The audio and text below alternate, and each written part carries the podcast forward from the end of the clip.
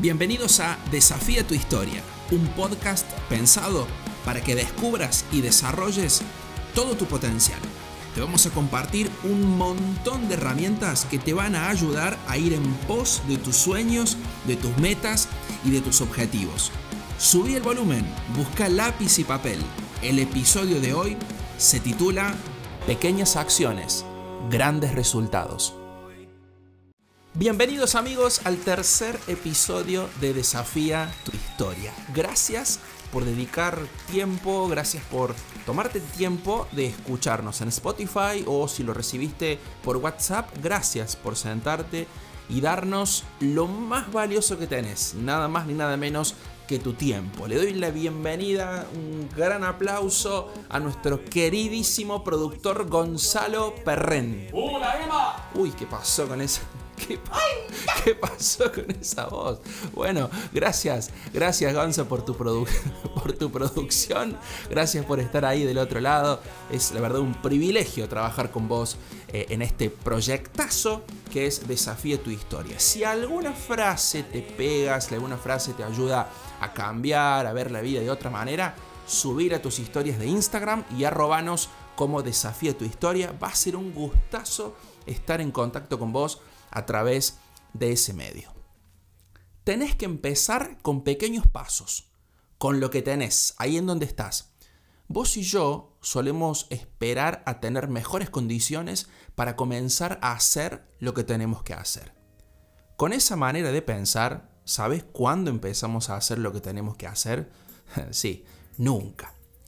¿Qué sucedería dentro de 30 días si hoy empezás a dar pequeños pasos? El partido de nuestra vida, como decíamos en el episodio 2, salí de la tribuna que te animamos a que lo escuches, se gana o se pierde en las pequeñas cosas de la vida cotidiana. Ya llegará el momento para que hablemos más de lleno sobre motivación, pero déjame decirte esto. La motivación no es la raíz, es el fruto. ¿Qué quieres decir con esto, Emma? Te lo digo de otra manera. No puedes esperar a estar motivado para hacer lo que tenés que hacer. Es decir, en el fundamento, en la raíz de nuestra vida, encontramos disciplina, proactividad, perseverancia, etc. Cuando vos y yo hacemos en el día a día lo que tenemos que hacer, a pesar de las pocas ganas, el fuego de la motivación vuelve a arder. La motivación no es la causa por la cual hacemos lo que tenemos que hacer, no es que hacemos lo que tenemos que hacer porque estamos motivados. La motivación es la consecuencia, el fruto que nace cuando hacemos precisamente lo que tenemos que hacer, como venimos diciendo. Alguien dijo por ahí que cuando la motivación se muere, la disciplina la resucita. ¿Consumís mucha azúcar?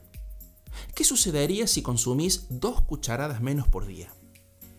En 30 días dejaste de meterle a tu cuerpo 60 cucharadas de azúcar. ¿Qué sucedería si comenzas tus mañanas media hora antes y te dedicas 15 minutos a estar en silencio, sin dispositivos móviles, a meditar y otros 15 minutos a planificar las tareas del día a día de, de tu jornada?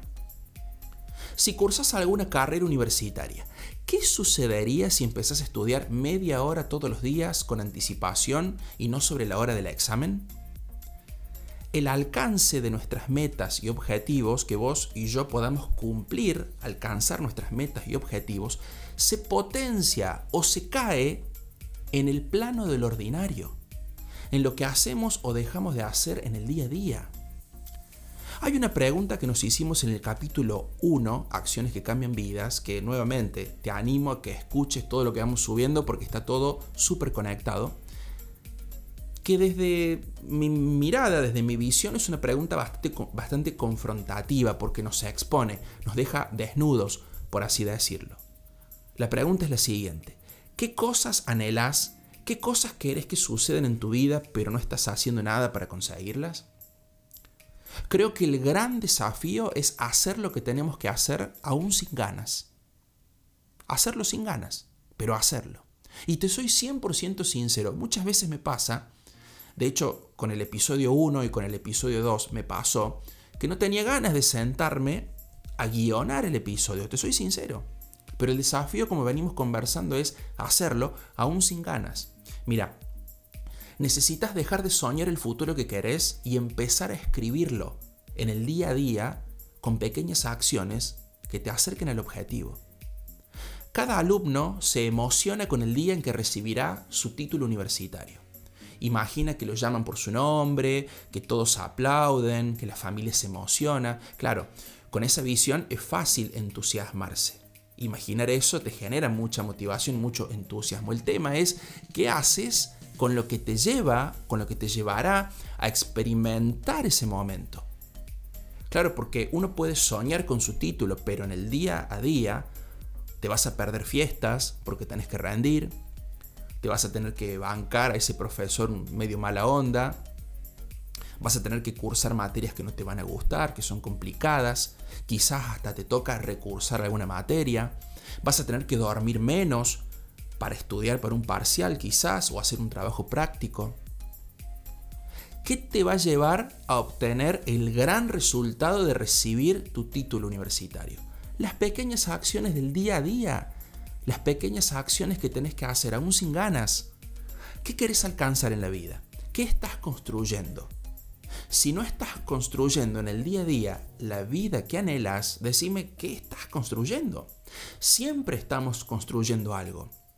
A veces creemos que con nuestra vida cotidiana estamos, por ejemplo, construyendo una mesa. Pero con nuestras acciones del día a día estamos construyendo una silla. No sé si me explico con esta alegoría. Soñas construir una mesa, pero en tus acciones en el día a día estás construyendo una silla. Eso es una locura. Por eso muchos tienen su índice de motivación por el piso. Un día a día intrascendente se los está comiendo vivos. Y el tiempo nos pasa, ¿eh? el tiempo pasa para todos, tema que también hablaremos en algún episodio. El tiempo es el recurso que nos equilibra a todos. Cuando hablamos de tiempo no existen los ricos, no existen los pobres, todos somos iguales, todos terminaremos postrados cerrando los ojos a esta vida. Construir la vida que queremos nos llevará sangre, sudor y lágrimas. Esto no es para flojos. Es importante que conversemos esto porque siento que algunos de ustedes están súper estancados en la vida, independientemente de la edad. ¿eh? Esto es para todos. Algunos de ustedes la brújula les gira para cualquier lado, no tienen un norte, no hay un rumbo, no tienen un, no, no, no tienen un faro para seguir. ¿Es ese tu caso?